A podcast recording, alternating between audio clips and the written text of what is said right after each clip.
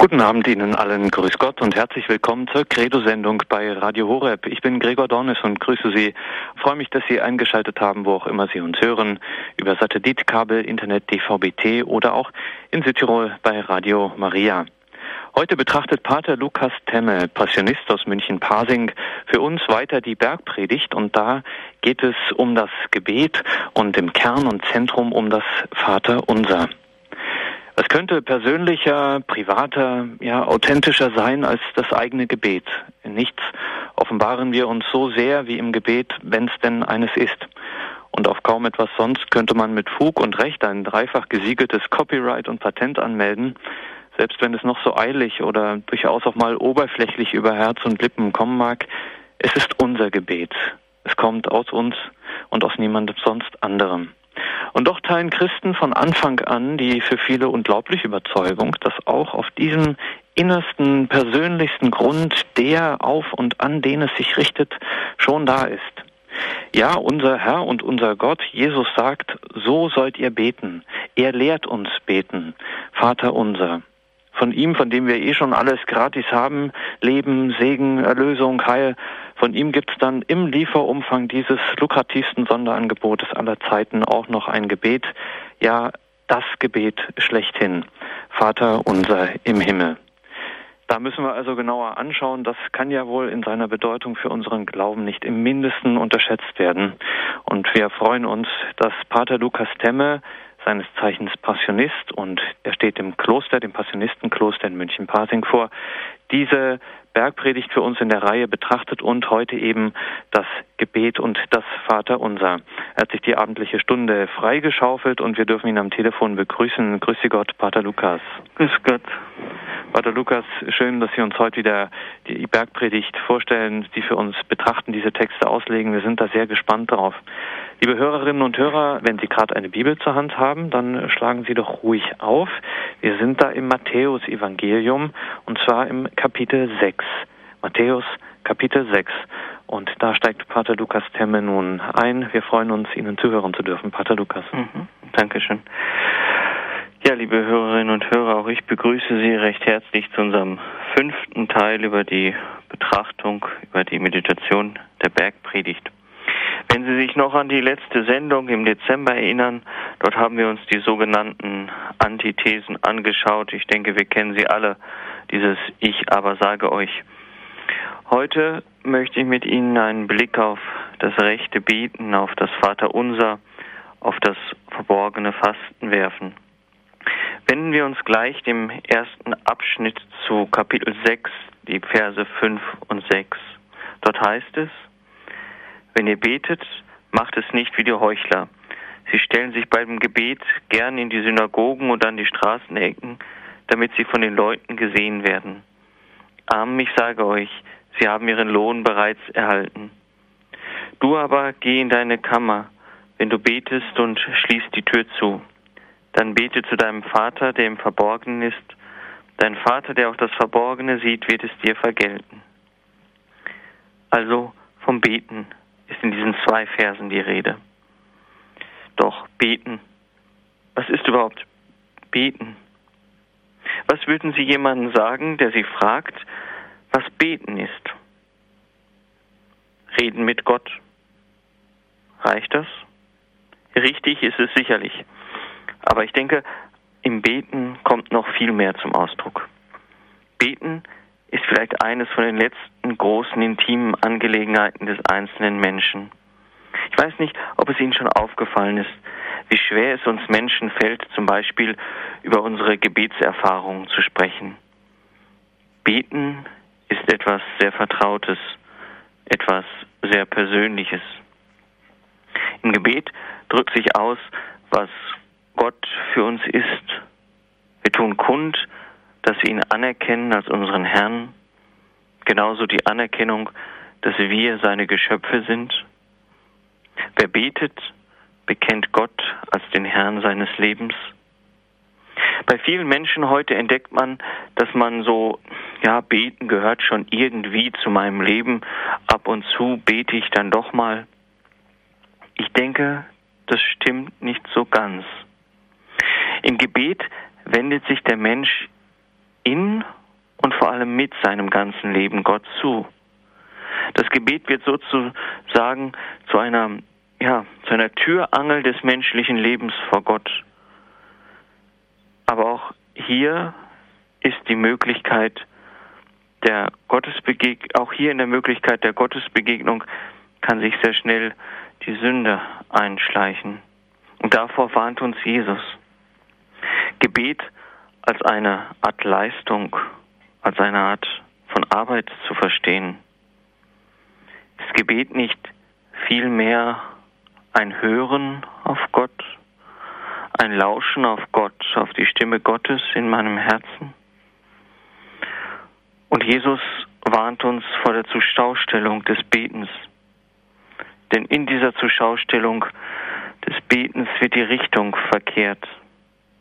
Das eigentliche Ziel des Gebetes ist ja Gott. Und da, wo wir uns zur Schau stellen vor den anderen Menschen, dort ist der Mensch das eigentliche Ziel geworden. Das Gebet wird wertlos. So ist der Aufruf Jesu, in eine Kammer zu gehen und die Tür zu verschließen, eigentlich so etwas wie eine Absicherung, eine Vorsichtsmaßnahme für den Menschen, der immer wieder in der Gefahr steht, über seine eigenen Schwächen zu stolpern.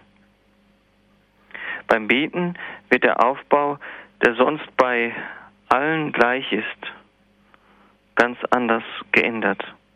Der Evangelist Matthäus fügt als, wir könnten sagen, abschreckendes Beispiel das Beten der Heiden ein und schließt dann recht ausführlich mit der positiven Seite des Betens, indem er uns sogar das Gebet des Herrn, das Gebet Jesu kennenlernen lässt. Schauen wir uns das Vaterunser etwas genauer an, so fällt uns auf, dass es bei Matthäus sieben Bitten enthält. Der Evangelist Matthäus scheint eine große Sympathie für die Zahl sieben zu haben. Er benutzt sie recht oft. Denken wir an die Seligpreisung oder an das nicht siebenmal sollst du vergeben, sondern 77 Mal. Oder denken wir daran, dass Matthäus sieben Hauptteile seines Evangeliums kennt. Doch lesen wir zunächst einmal das Vaterunser so, wie es uns Matthäus vorlegt. Er schreibt, so sollt ihr beten. Unser Vater im Himmel, dein Name werde geheiligt, dein Reich komme, dein Wille geschehe, wie im Himmel, so auf der Erde. Gib uns heute das Brot, das wir brauchen, und erlasse uns unsere Schuld, wie auch wir sie unseren Schuldner erlassen haben. Und führe uns nicht in Versuchung, sondern rette uns vor dem Bösen.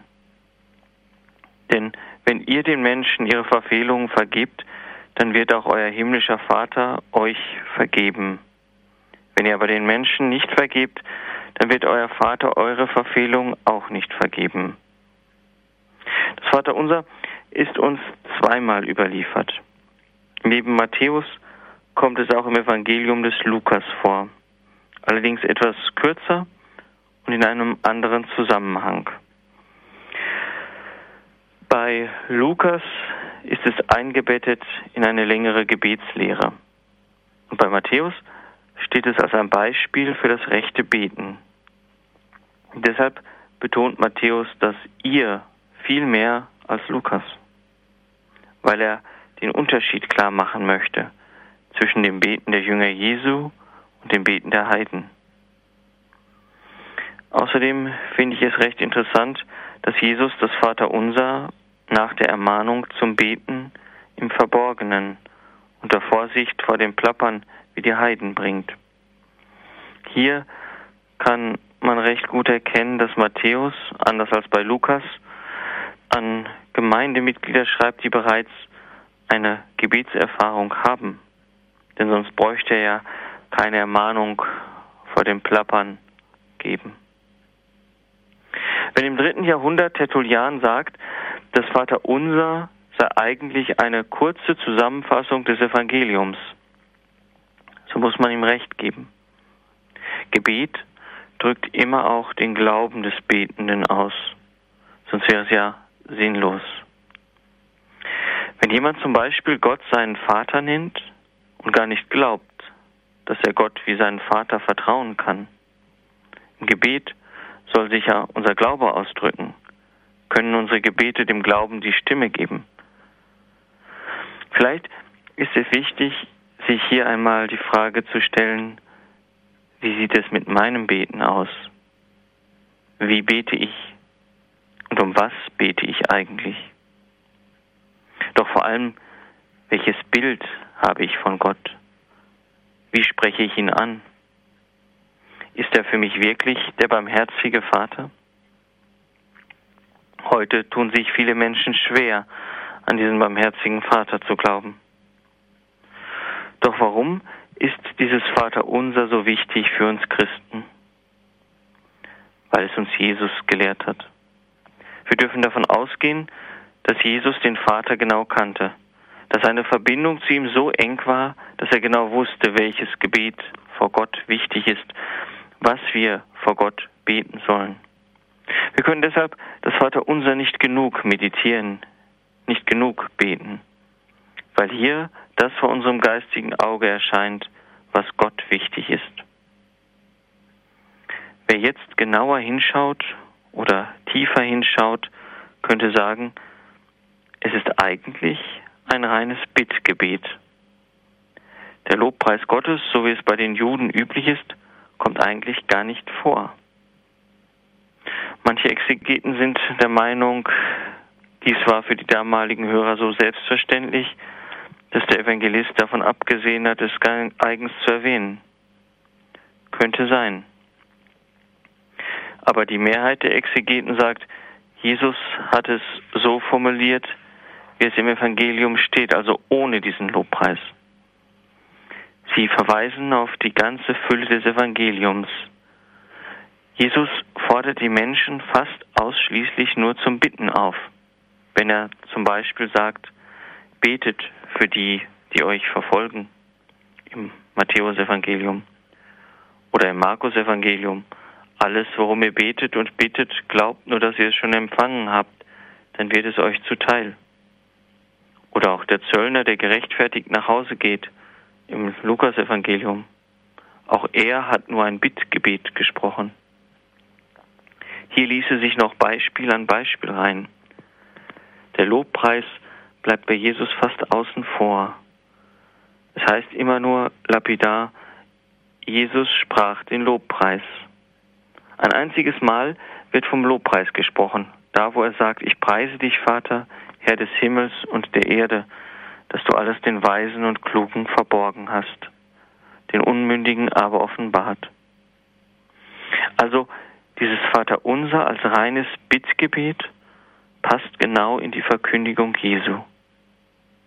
Das Vaterunser ist ein zutiefst persönliches Gebet zwischen dem Vater und uns, seinen Kindern.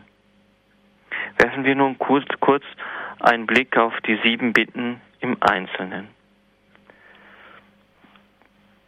Vater unser im Himmel, geheiligt werde dein Name.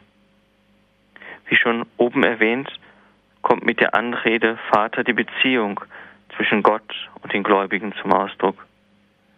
Allerdings war für den frommen Juden damals klar, dass Gott selbst dafür sorgen müsse, dass sein Name geheiligt werde. Und zwar durch sein Wirken in der Geschichte müsse er seine Macht und Herrlichkeit deutlich machen, damit die Welt an ihn glauben und ihn verehren kann. Für den Menschen ist dies unmöglich. Er kann sich nur seinem Handeln, seinen Willen öffnen. Man kann auch hier im Geheiligt werde dein Name einen versteckten Lobpreis sehen, wenn man möchte. Aber nun, nach dieser kurzen Einführung darum, dass Gott selbst der sein muss, der seinen Namen heiligt, beginnen die klaren Bitten. Und die wollen uns hinführen zu dem, was wirklich wichtig ist. Dein Reich komme, dein Wille geschehe, wie im Himmel, so auf Erden. Meinen wir das eigentlich ernst? Es kommt uns so leicht über die Lippen, dieses Dein Wille geschehe. Sicherlich, solange der Wille Gottes mit unserem Willen übereinstimmt, kein Problem. Aber was ist, wenn es mal nicht so ist? Wenn genau das Gegenteil von uns verlangt wird, was wir doch eigentlich wollen? Sind wir da auch noch bereit zu sagen, dein Wille geschehe, nicht der meinige?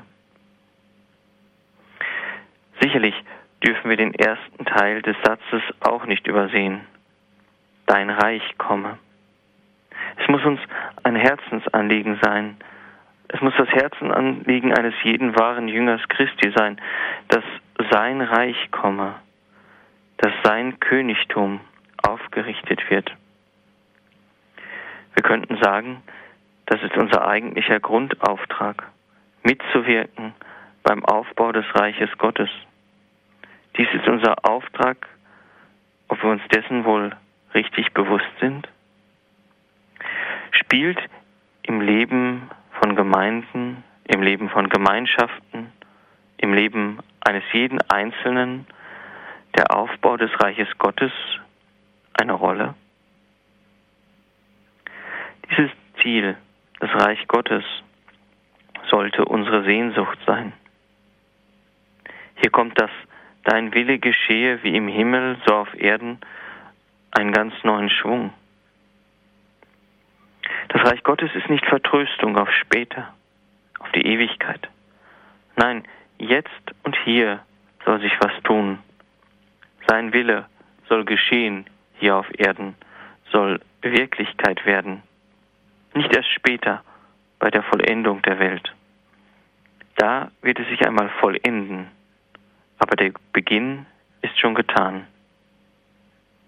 Sicherlich kommt in dieser Bitte auch zum Ausdruck, dass es letztendlich Gott selbst ist, der seinen Willen zum Durchbruch verhelfen muss. Dadurch, dass er den Menschen einen Weg zeigt, um den Willen zu erkennen, um immer wieder neu nach dem Willen Gottes zu fragen und um notfalls auch umzukehren von einem falschen Weg, der nicht dem Willen Gottes entspricht. Und nun kommt der Mensch ins Spiel. Er ist nicht nur einfach ein passives Geschöpf, was einfach nur stur einen Befehl auszuführen hat. Nein, Gott stellt uns zunächst einmal vor die Entscheidung. Durch die Freiheit können wir uns für seinen Willen oder gegen ihn entscheiden. Noch ein Gedanke ist, so glaube ich, wichtig. Es geht hier nicht darum, Gott irgendwie in seinem Willen noch mehr zu bekräftigen, sondern eher darum, uns von Gott die Gnade zu erbitten, seinen Willen besser zu erkennen und leichter tun zu können. Sein Willen zu tun bedeutet also ein Stück Himmel, ein Stück Reich Gottes hier auf Erden Wirklichkeit werden zu lassen. Das geschieht zum Beispiel am intensivsten in jeder heiligen Messe. Hier kommt ein Stück Himmel, ein Stück Ewigkeit zu uns. Doch nun zur nächsten Bitte. Gib uns heute das Brot, das wir brauchen. Nun ändert sich die Blickrichtung. Während wir in den, erst, in den ersten Bitten um Dinge oder Anliegen gebeten haben, die Gott betreffen, sein Name werde geheiligt, sein Wille geschehe oder sein Reich komme, so wenden wir uns jetzt unseren Angelegenheiten zu, nämlich unserem täglichen Brot. Ich finde es gut, dass wir um unser Brot bitten, nicht um mein Brot. Die Sorge für alle kommt hier recht gut hervor. Wir sind füreinander verantwortlich. Kirche als Gemeinschaft der Glaubenden gerade im Gebet. Hier können wir uns die Frage stellen, wie schaut es aus mit meinem Gebet für die anderen, für die Kirche und deren Anliegen? Bete ich dafür? Oder kreisen meine Gebete nur meine ganz privaten, persönlichen Anliegen? Unser tägliches Brot. Gott weiß, was wir brauchen, noch bevor wir ihn überhaupt bitten. Und deshalb bitten wir nicht um Wohlstand und Reichtum oder um Ansehen, sondern wir bitten um das Lebensnotwendige. Aber geht es hier wirklich nur um das tägliche Brot? Geht es hier nicht um viel mehr?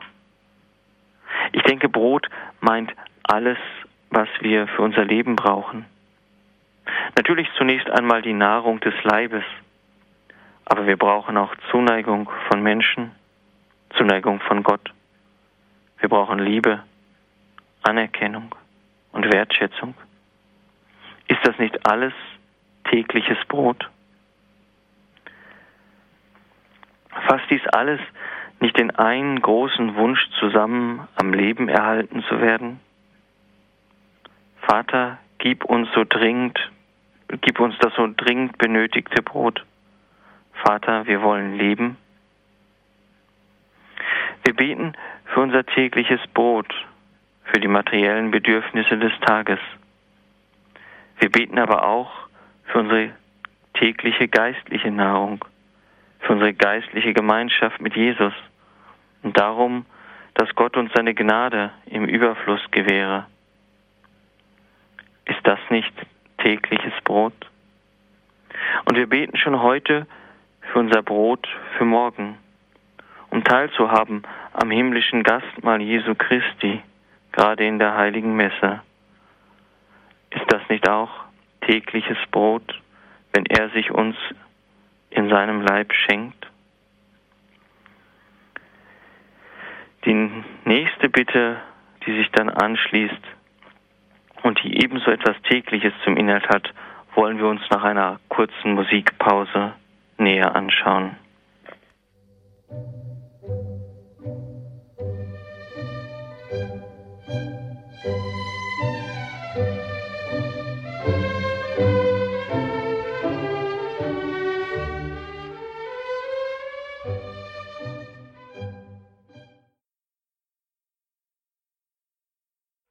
Sie haben eingeschaltet in der Credo-Sendung bei Radio Horeb und Radio Maria in Südtirol.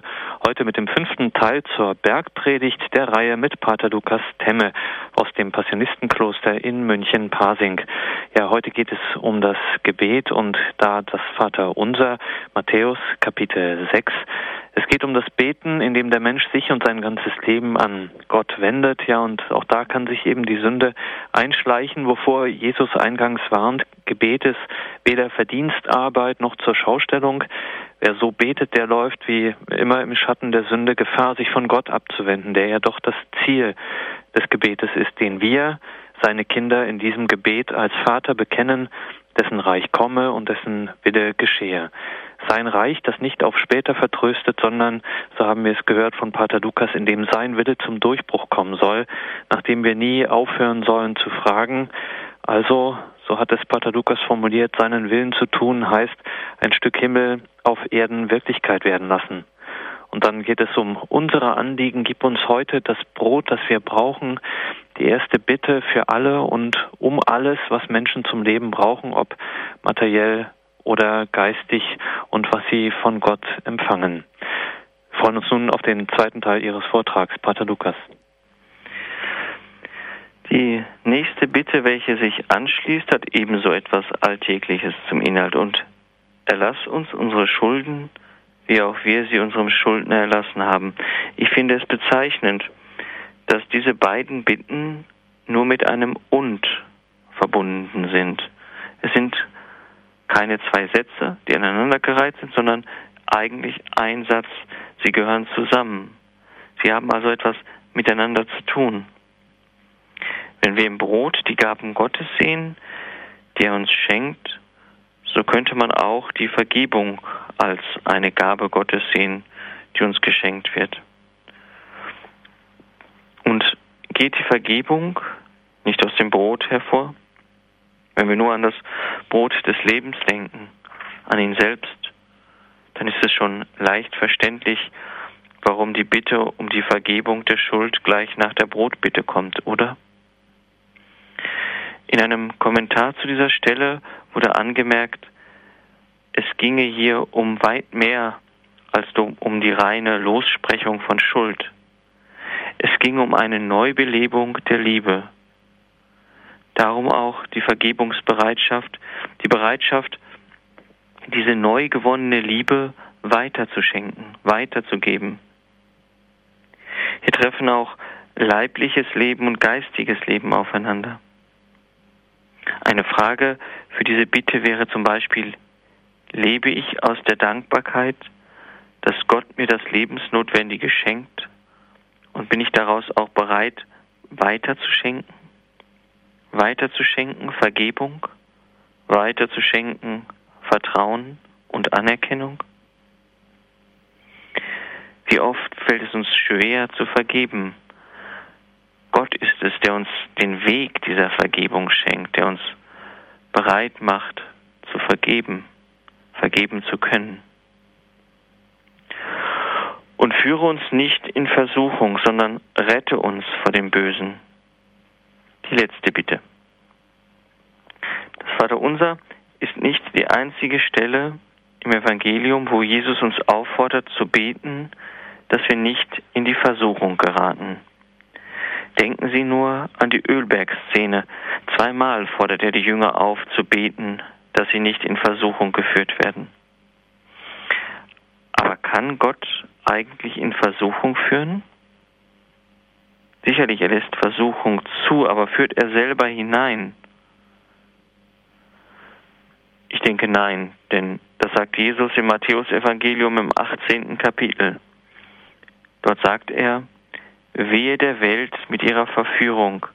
Es muss zwar Verführung geben, doch wehe dem Menschen, der sie verschuldet. Der Mensch und die Welt führt also in Versuchung oder der Teufel. Eine Belegstelle dafür, dass Gott nicht in Versuchung führt, finden wir auch im Jakobusbrief im ersten Kapitel. Dort heißt es, keiner, der in Versuchung gerät, soll sagen, ich werde von Gott in Versuchung geführt, denn Gott kann nicht in die Versuchung kommen, Böses zu tun, und er führt auch selbst niemanden in Versuchung. Wir müssen immer bedenken, dass Gott auch aus einer Versuchung, wenn wir sie bestehen, Gnade wachsen lassen kann. Er kann uns gestärkt hervorgehen lassen. Es kommt also auch wieder auf uns an, auf das Nutzen unserer Freiheit, dem Willen Gottes zu tun oder nicht, der Versuchung zu erliegen oder nicht. Ich denke, hier sieht man sehr schön, dass das Vaterunser nicht ein einfach nur aneinandergereihte Aneinanderreihung von Bitten ist, sondern dass sie miteinander verbunden sind.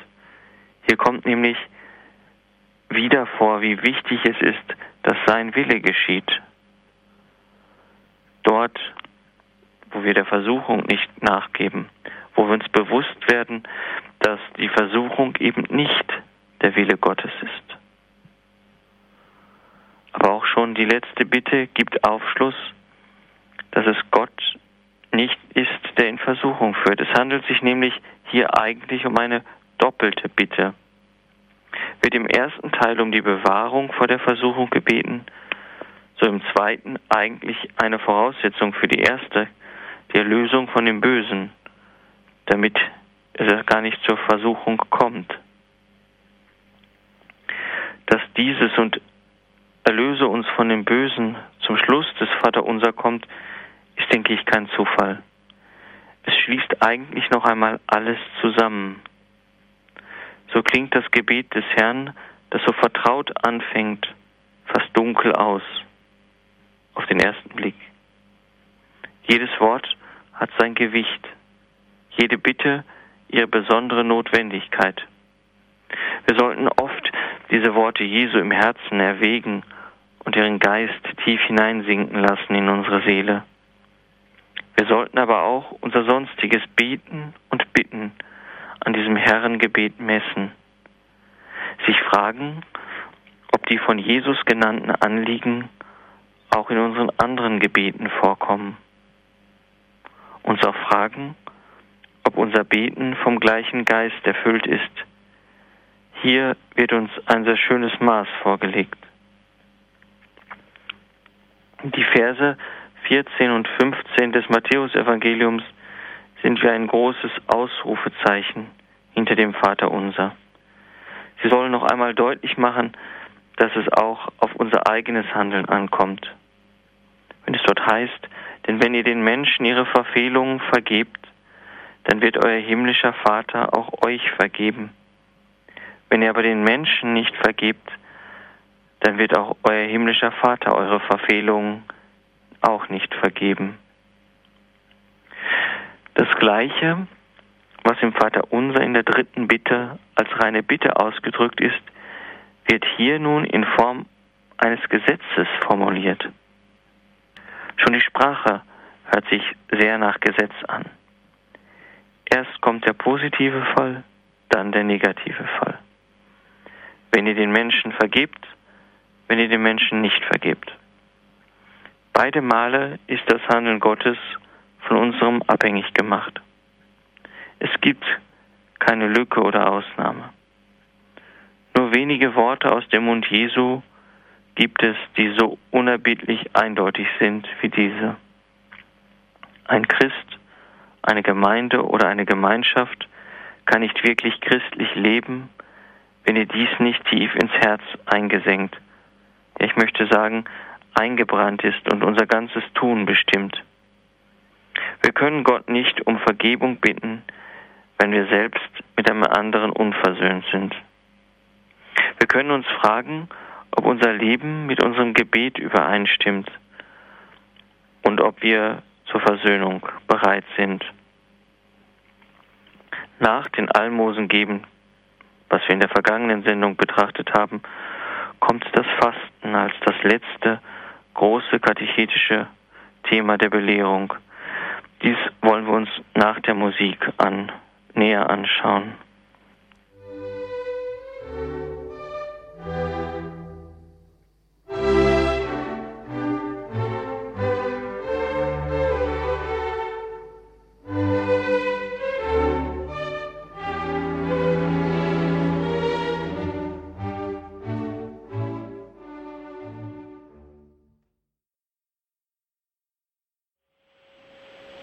Haben eingeschaltet in der Credo-Sendung bei Radio Horeb und Radio Maria in Südtirol. Heute hören wir Pater Lukas Temme von den Passionisten in München-Pasing und seine Reihe zur Bergpredigt. Heute sind wir da im fünften Teil. Es geht um Beten, das Gebet und da speziell um das Vaterunser. Wir sind im sechsten Kapitel des Matthäus-Evangeliums und das, der zweite Teil seines Vortrags von Pater Lukas, der begann mit der Bitte um Vergebung. Die folgt nicht zufällig, auf die Bitte um das Brot eben um ein Geschenk Gottes. Es folgt darauf um die Vergebung der Schuld, die wie jedes Geschenk Gottes weitergeschenkt werden will. Wie auch wir vergeben unseren Schuldigern. Und so sind auch die nächsten beiden Bitten innigst miteinander verbunden. Führe uns nicht in Versuchung, sondern erlöse uns von dem Bösen. Es schließt das Gebet an seinem Abschluss nochmal grundlegend zusammen. Diese Bitten im Vaterunser sind nicht einfach nur aneinandergereiht, sie hängen innigst zusammen Bewahrung und Erlösung vom Bösen hier. Und darauf folgt auf das Vaterunser die Ausrufezeichen der Verse 14 und 15. Dort wird die Bitte um Vergebung als Gesetz noch einmal zusammengefasst. Vergebung, die Gott aus Gnade schenkt, die kommt nicht an, die wird sozusagen behindert, wenn wir nicht selbst vergeben können. Es geht nun weiter mit den Versen 16 bis 18 im sechsten Kapitel des Matthäus-Evangeliums und wir hören wieder Pater Lukas Temme von den Passionisten in München. Es geht nun um das Fasten. Jesus sagt dort, wenn ihr fastet, macht kein finsteres Gesicht wie die Heuchler. Sie geben sich ein trübseliges Aussehen, damit die Leute merken, dass sie fasten. Amen, das sage ich euch, sie haben ihren Lohn bereits erhalten. Du aber salbe deine Haar, wenn du fastest, und wasch dein Gesicht, damit die Leute nicht merken, dass du fastest, sondern nur dein Vater, der das Verborgene sieht, wird es dir vergelten. Eins wird hier wieder sehr deutlich nämlich unser Tun immer auf Gott auszurichten und nicht das Gefallen der Menschen zu suchen. Wir können nicht immer vermeiden, dass andere von unserem Verzicht nichts bemerken. Doch sollten wir uns von ihrer Aufmerksamkeit unabhängig zeigen. Wir leben heute in einer Zeit, in der gefastet wird, wie noch nie zu einer Zeit gefastet wurde. Aber der Grund, die Motivation ist eine ganz andere. Heute fastet man wegen der Gesundheit, wegen der Figur, um vor den Menschen gut dazustehen. Doch eigentlich hat das Fasten einen zutiefst religiösen Charakter. Das Fasten sollte den Körper und den Geist befreien von dem, was eigentlich unnötig ist, aber sich mit der Zeit doch in unserem Leben breit macht. Durch den Verzicht wird der Mensch wieder frei und offen für den Anruf Gottes. Er kann den Menschen ganz neu erreichen. Deshalb mahnt Jesus hier auch das Fasten recht zu verstehen, als ein Handeln, welches eine Begegnung mit dem Herrn wieder ermöglicht und nicht ein Zuschaustellen zur Ergötzung der Menschen. Das verborgene Opfer bekommt hier seinen Platz. Dieser Aufruf, nach außen hin völlig unauffällig zu sein, ja sich sogar noch zu salben, schön herzurichten, wenn man fastet, möchte den Menschen davor bewahren, sich, wie oben schon gesagt, dass sich die Richtung verfälscht, nämlich nicht mehr auf Gott hin, sondern auf den Menschen hin. Und somit auch vom Erfolg oder besser gesagt von den Früchten, die das Fasten dem geistlichen Leben schenken möchte, von den Früchten ablenkt und nichts mehr überlässt. Auch wenn sich unsere Art zu fasten geändert hat im Vergleich zur Zeit Jesu, so müssen sich auch unsere zeitentsprechende Arten des Fastens an der Weisung Jesu messen lassen. Nur dann dürfen wir sicher sein, vor Gott zu fasten, wenn wir jeden Seitenblick auf den Mitmenschen meiden das Verborgene lieben. Wir haben, denke ich, heute sehr schön gesehen, dass das Ansehen des himmlischen Vaters und das Kommen seines Reiches auch wesentlich davon abhängt, wie sich jeder der Jünger Jesu heute verhält. Ob er tatsächlich bereit ist, an jedem Tag aufs Neue in seine Gerechtigkeit weiterzugehen, als das normalerweise erwartet und verlangt wird. Deshalb ist zum Beispiel das Vaterunser das Gebet des Jüngers Jesu, da es ihn motiviert und befähigt, so zu leben, dass der Name des Vaters geheiligt wird und dass das Reich Gottes kommt. Wie schon zu Beginn erwähnt, ist ein großes Thema der Bergpredigt die wahre Gerechtigkeit. Dies wird nun auch nach dem Vaterunser erneut aufgegriffen. Die bisherigen größeren Abschnitte waren inhaltlich sehr einheitlich und übersichtlich gegliedert. Nun treffen wir auf verschiedenartige Einzelweisungen Jesu. Sie stehen alle unter dem einen Gesichtspunkt, den wir bisher auch trafen. Die wahre Gerechtigkeit muss ganz auf Gott gerichtet sein. Gott ist die Mitte und das Ziel. In allen Einzelfragen und Bereichen unseres Lebens soll sich das auswirken.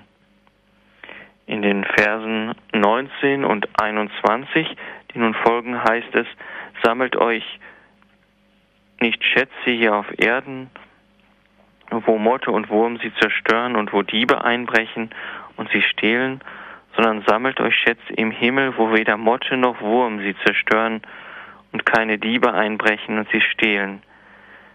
Denn wo dein Schatz ist, da ist auch dein Herz. Das Streben nach Besitz ist etwas sehr Menschliches. Jeder von uns strebt danach, dass es ihm möglichst gut geht und er einen hohen und vor allem sicheren Lebensstandard erreicht. Jesus mahnt uns hier, die Vergänglichkeit der Welt und alles, was auf ihr ist, nicht aus den Augen zu verlieren. Ich finde es total genial von Jesus, dass er uns Motte und Wurm vor Augen führt. Schon so kleine und winzige Tierchen können den für uns oftmals so kostbaren Besitz bereits zerstören. Und wie oft hängen wir unser Herz an ihn. Überprüfen wir immer wieder, woran hängt mein Herz wirklich und ob wir die Dinge gebrauchen oder ob sie uns gebrauchen. Jesus zeigt uns dann noch ein ganz anderes Ziel, ein Ziel, für das es sich lohnt, alles einzusetzen, weil dieser Schatz nicht verdirbt, nicht zerfressen wird und nicht gestohlen wird. Er sagt, sammelt euch Schätze im Himmel. Dort sind die Werte sicher angelegt. Im Himmel, das meint bei Gott. Was bei Gott investiert wird, das behält seinen dauerhaften Wert. Doch was sind das für Schätze? In erster Linie die Hingabe des Herzens an Gott, dann aber auch alles, was wir Jünger Jesu in dieser Absicht, Gott wirklich zu dienen, noch tun. Die guten Werke und die frommen Übungen, all das kann zum Schatz werden, wenn es in rechter Gesinnung getan wird. Zum Schluss gibt uns Jesus eigentlich noch eine Selbstverständlichkeit mit auf dem Weg. Denn wo euer Schatz ist, da ist auch euer Herz. Eigentlich logisch, oder? Doch wie wenig logisch ist es für uns, dies zu bedenken und daraus zu handeln. Ich wünsche uns ein waches Herz, das weiß, wo unser eigentlicher großer Schatz ist. Entdecken wir immer wieder neu unseren großen Schatz Gott, seine Sakramente, seine Kirche und beginnen wir unser Leben an ihm auszurichten und immer wieder aufs Neue mit ihm zu beginnen.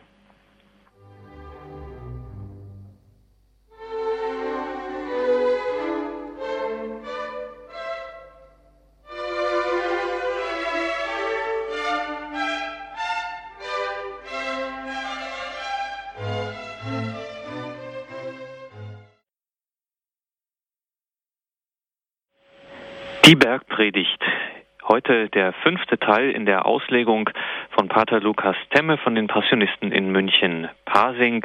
Wir sind im Matthäus-Evangelium und da im sechsten Kapitel, wo es um das Gebet geht und das Vater unser, das Gebet schlechthin steht. Das haben wir heute betrachtet. Das hat Pater Lukas für uns ausgelegt und auch in den Versen danach, ab den Versen 16, da steht es dann, Gott soll das Zentrum unseres Handelns sein und nichts sonst. Sein Handeln, sein Wirken ist zwar völlig frei, sein Wirken an uns, aber dass es tatsächlich zum Durchbruch kommt, das ist dann von unserem Handeln abhängig und so sollen wir eben auch unsere Schätze im Himmel sammeln, wo, wie es heißt, weder Motte noch Wurm sie zerstören und keine Diebe einbrechen und sie stehlen können. Unsere Schätze im Himmel, wir haben große Schätze, die Sakramente der Kirche und so sagte Pater Lukas abschließend, mögen wir beginnen, unser Leben an Gott auszurichten, immer wieder aufs Neue. Pater Lukas, ganz besonders interessant waren Ihre Gedanken im Vater Unser zu den doppelten Bitten, die so nicht einfach aneinandergereiht sind, sondern aufeinander gehören. Nehmen wir da das Beispiel der Vergebung. Vergib uns unsere Schuld, wie auch wir vergeben unseren Schuldigern. Und Sie haben ja auch am Anfang gesagt, dieses Dein Reich komme, dein Wille geschehe, schon das hängt innig zusammen. Also das Reich, das dadurch zum Durchbruch kommt, beziehungsweise das, in dem dann der Wille Gottes zum Durchbruch kommt, da gibt es immer so zwei Bewegungen. Einmal äh, von oben her dann auch immer wieder, dass wir den Willen eben Gottes zulassen und vielleicht auf diese Vergebungssache gewendet, dann, dass die Schuldvergebung, die von ihm kommt, aber die gleichzeitig äh, die Wirkung hervorbringt, dass wir vergeben sollen, ebenso wie so wie er es getan hat. Und da stoßen wir natürlich auf eine ganz gewaltige Schwierigkeit. Sie haben das auch in Ihrem Vortrag angedeutet. Nehmen wir jetzt mal die Vergebung. Das fällt uns ja doch wirklich sehr, sehr schwer. Also je größer und je schwerer auch für uns die, ähm, die Schuld ist, die, die es zu vergeben gilt. Das ist ja wirklich mhm. eine ganz harte, harte und schwierige Herausforderung. Jetzt haben wir mit Ihnen einen Passionisten, für den das auch ein ganz zentrales Thema, dieses Leiden und Sterben äh, Jesu ist. Könnte das vielleicht auch gerade eine Hilfe sein, die Größe der Vergebung, die Gott uns äh, zuteil hat werden lassen, zu meditieren und ihn dann vielleicht darum zu bitten, Herr, gib mir einen, einen Funken von dieser Kraft, die du aufgebracht hast. Hm. Ja, und ich denke, es ist wichtig für uns, ähm, ich, ich frage Menschen im Beichtstuhl sehr oft, wenn es um Vergebung geht, ja, können sie nicht vergeben oder wollen sie nicht vergeben. Ja, es gibt Menschen, die können nicht vergeben. Da sind die Verletzungen so tief, da muss Gott ran. Ja, Gott muss den Weg zur Vergebung ebnen, muss, muss zur Vergebung öffnen, ja. Ähm, wenn jemand sagt, ich, er will einfach nicht, dann muss ich ihm den Kopf waschen, ja. Aber ähm, es gibt Verletzungen, die so tief sind, die einfach nicht vergeben werden können. Und da ist Gott wieder der Ersthandelnde. Aber wir müssen aufmerksam dafür sein, da wo er uns, vielleicht auch durch Menschen, Wege öffnet, um vergeben zu können. Ja, und diese Vergebung Gottes kommt nun mal durch den Kreuzestod, ja. Und ich finde es im Römerbrief sehr wichtig, Christus hat uns geliebt, als wir noch Sünder waren. Trotz unserer Schuld, trotz unserem Versagen hat er uns geliebt. Er ist der Ersthandelnde. Er ist der, der zuerst vergibt. Und aus dieser Vergebung heraus, wenn ich mir doch einmal bewusst mache, was mir geschenkt wird an Vergebung. Wenn ich auf mein Leben zurückschaue, wie viel Schuld Gott mir schon vergeben musste, ja, ähm, dann muss doch auch ich zur Vergebung bereit sein. Mhm. Ja. Wir haben eine Anruferin in der Leitung. Grüße Gott, guten Abend. Guten Abend. Danke, dass ich äh, sprechen darf, gerade auf die Vergebung. Ich hatte das Glück, dass ich vor sechs Jahren an einen Priester gekommen bin und der mir das Verzeihen gelernt hat durch seine Begleitung, durch seine Beichtgespräche. Und seither bin ich innerlich ein ganz freier Mensch und das ist was Wunderbares. Dann wollte ich noch was zum Gebet sagen. Darum nenne ich auch meinen Namen nicht. Ich hatte vor zwei Wochen einen Traum. Ich sah einen schwarzen großen Hund vor mir. Ich hatte keine Angst. Das ist mir einfach nachher am Tag später aufgefallen. Ich habe ihn ohne Angst gesehen. Und ich hörte mich sagen, jetzt müssen wir beten. Und eine Stimme sagte, du immer mit deinem Beten. Und dann auf einmal war der Hund, lag vor mir, ohne, also der Kopf und Rumpf ent, äh, durchgeschnitten, ganz unblutig. Und es für mich einfach, ich darf jetzt einfach sagen, das Gebet nimmt einem die Angst und es bewältigt oder es be äh, das Böse vernichtet wird dadurch vernichtet. Und das wollte ich einfach nur sagen. Mhm. Diese Erfahrung, oder halt für mich durfte ich diese Erfahrung so sehen. Vergelt's Gott. Dankeschön. Danke für Ihren Anruf. Alles Gute für Sie. Dankeschön. Ich glaube, wir dürfen, oder ja, wir, wir dürfen die, die Macht und die Gewalt des Gebetes nicht unterschätzen. Ja, wir haben eine ganz starke, ich sage mal, Waffe gegen das Böse und das ist das Gebet. Ja, ähm, weil durch das Gebet natürlich Gott der Handelnde wird. Ja. Es war auch interessant, was die Hörerin eingangs sagte, dass sie das als eine unglaubliche Befreiung erlebt hat. Mhm. Und das ist etwas, worauf wir hier gerade auch in dieser Reihe, wenn wir die Bergpredigt betrachten, immer wieder kreisen wir um diesen Gedanken, dass äh, Gott uns auf den ersten Blick, dann gucken wir da rein, wenn es um Gebote geht oder Anforderungen und denken, es ist äh, ganz furchtbar schwer und ganz, ganz das äh, Maß liegt ganz weit oben und da komme ich bestimmt nicht ran. Und auf der anderen Seite, ohne das zu trivialisieren, macht es Gott durch, äh, durch seinen, durch sein Zuvorkommen ganz einfach etwas, was auf den ersten Blick vielleicht schwierig aussieht, ähm, einfach zu, zu bewältigen, ohne dass es einfach so weg ist oder ohne dass es trivial wird oder banalisiert wird. Es wird ganz ernst und, und leicht zugleich. Ja, und ähm, gerade auch was Vergebung, was Schuld angeht und so weiter. Ähm, ich hoffe, ich kann das jetzt erklären. Das sind meistens auch Situationen, da wo Menschen auf einmal vergeben können, wo sie unheimlich über sich hinauswachsen. Mhm. Da wo, ja, wenn ich, wenn ich Menschen im Beichtstuhl frage, ähm, ja, jetzt haben sie dem und dem vergeben. Ja, das habe ich. Ja, und ich so, wie geht's Ihnen denn jetzt? Ja, es ist eine ganz große Freiheit da, ja, die ich mir nie zugetraut hätte auch. Sowas zu spüren, sowas zu erfahren. Und wenn man mit den Menschen dann nach Monaten oder vielleicht auch nach einem Jahr oder so mal widerspricht, dann bestätigen die, dass sie in diesen Situationen auch unheimlich gewachsen sind, geistig. Ja, diese Freiheit, die da geschenkt wird von Gott, ich glaube, die ist, die ist enorm. Ja. Einen Anrufer haben wir noch an der Leitung, den nehmen wir noch ganz schnell mit in die Sendung. Grüße Gott, guten Abend. Ja, grüß Gott, guten Abend. Ich möchte mich äh, gerne einmal melden. Für mich ist es Vater unser Beten äh, schon seit langer Zeit äh, nicht so ganz einfach. Mhm. Äh, das äh, möchte ich gleich vielleicht von Anfang an sagen, wie, wenn ich bete, Vater unser, der du bist im Himmel, da habe ich das Gefühl, äh, dass man den Gott Vater wegschiebt in den Himmel und auf der Erde eben, äh, ja, ist er nicht mehr da. Ja. Und deswegen bete ich, Vater unser, der du bist im Himmel und auf Erden. Das ist einmal das Ding. Und dann wegen der Vergebung. Da bete ich, Herr, vergib uns unsere Schuld und hilf, dass auch wir vergeben unseren Schuldigern. Das, ich glaube, das ist die einfachste Form, einfach um die Schuld Vergebung der Schuld so äh, zu beten, dass man selber auch versteht. Und ich denke, es muss doch nicht immer so sein, dass man irgendwie Schriftgelehrter oder sowas ist, um ein Vater unser zu verstehen. Dankeschön. Danke für diesen Anruf, Pater Lukas. Das ist ein interessantes Phänomen und ja auch ein äh, Problem für manche, dass sie dann eben mit solchen Schwierigkeiten, wie geht man da damit um und trotzdem dem äh, der Überlieferung und äh, dem, was uns da als Gebet ist, treu zu bleiben. Ähm, ich denke, das, was der Anrufer gerade gesagt hat, ist ja auch eine Möglichkeit, sich dem Vater unser zu nähern. Ne? Es, mhm. es für mein, mein, Leben fruchtbar werden zu lassen oder greifbar werden zu lassen, ja. Ähm, gerade, wir haben ja jetzt bei beiden Anrufern, glaube ich, gehört, die Vergebung ist wichtig, ja.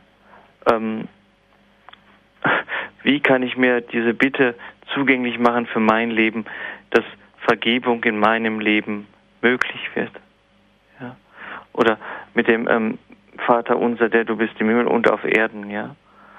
Ähm, natürlich meint das Vater unser auch, dass Gott auf Erden auch ist. Natürlich ist er gegenwärtig. Ja? Dein Reich komme. Dein Reich komme, ne? Wie im Himmel, dein Wille geschehe, wie im Himmel, so auf Erden. Ja. Ähm, aber für den einen ist das wichtig, für den anderen ist das wichtig. Und ich denke, da sind, sind viele Wege offen. Ne? Auch da kann man wieder sagen, Betrachtung und Gebet mhm. können da viele Türen öffnen. Mhm.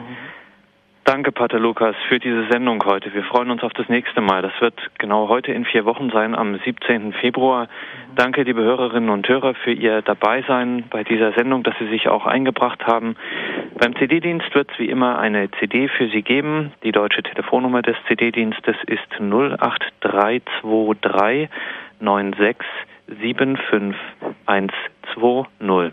Noch einmal Deutschland 08323 9675120. Und wenn Sie mögen, dann schauen Sie im Internet auf www.passionisten.de. Dort können Sie sich durch spannende Hintergründe, aktuelle Infos, geistliche Texte, Audios und Videos klicken. www.passionisten.de. Danke an Peter Eisert für die Regie und Technik der Sendung. Mit ihm geht's hier gleich weiter mit der Komplett im Nachtgebet der Kirche. Dazu schalten wir nach Österreich zu Pfarrer Werner Ludescher aus Dornbirn. Nochmal vergelt Gott Pater Lukas für die mhm. Sendung, ob wir Sie zum Abschluss um Ihr Gebet und priesterlichen Segen bitten dürfen. Ja, natürlich. Der Herr sei mit euch. Und mit deinem Geiste.